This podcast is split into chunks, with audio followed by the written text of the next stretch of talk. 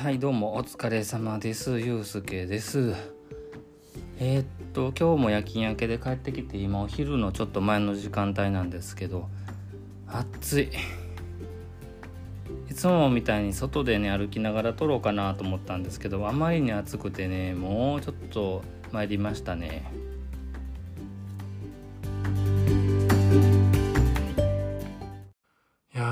暑すぎてですね今帰ってきて速攻エアコンのスイッチをピッと押したところでございます。こうもね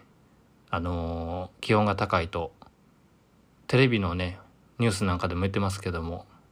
もう外に出てるだけでこう健康に害が及ぶレベルのね暑さがこの夏も続くらしいのでお散歩ね。お散歩がね、なかなかモチベーションが上がんなくなっちゃいますよね。ほんで、あの、モバイルバッテリーを僕使ってるんですけど、あんまり良いものではないのかな。あの、使ってるとね、そのモバイルバッテリーがあっちっちになるんですよね。うん。あんまりこういう何家電系とか精密機器って熱を持つのは良くない状態やっていうじゃないですか。なんかね、空冷のファンとかがついてたりするもんですけども、スマートフォンとかそんなにはついてないので、この熱くなったモバイルバッテリーをね、また持ち運びながら動くっていうのも、このただでさえ暑いのに。なので、ちょっとね、お散歩収録がもしかしたら中断するかもわからないなという状態です。